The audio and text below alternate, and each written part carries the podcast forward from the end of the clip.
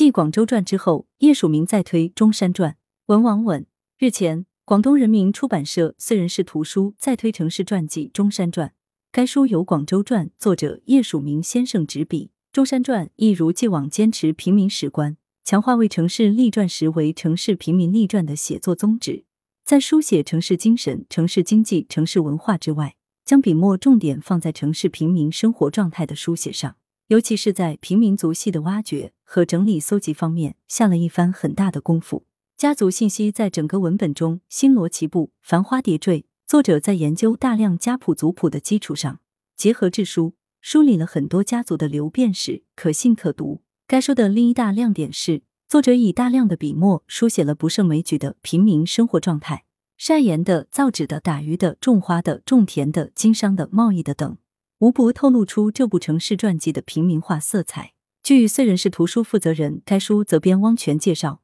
究竟为谁书写？这是城市传记面临的问题。从城市统治者的改换写是一个角度，着眼于城市建设也是一个角度。同一座城市，不同时代人的生活及其处境又是一个角度。不同的角度决定一部城市传记要让谁阅读的问题。以平民史观而言，一座城市的真正主人还是平民。既如此，城市传记理所当然是写给他的主人平民的。该书最大的价值在于通过围绕城市平民生活状态的书写，进而寻找中山这座城市的精神内核，发现这座城市的内在根脉，为中山这座城市在新时代新作为寻求新的动力源泉和精神内核，向海而生，灵动创新。燧人氏图书在该书封底推荐语中这样说：继《广州传》之后，叶曙明先生以更加细腻而深情的笔触，探视了中山千年的机理，以平民视角扫描了中山百姓的生存脉络，以中山为背景，映照了中山周遭的千年变局。最具价值的是对城市传记这种文体的创意和探索，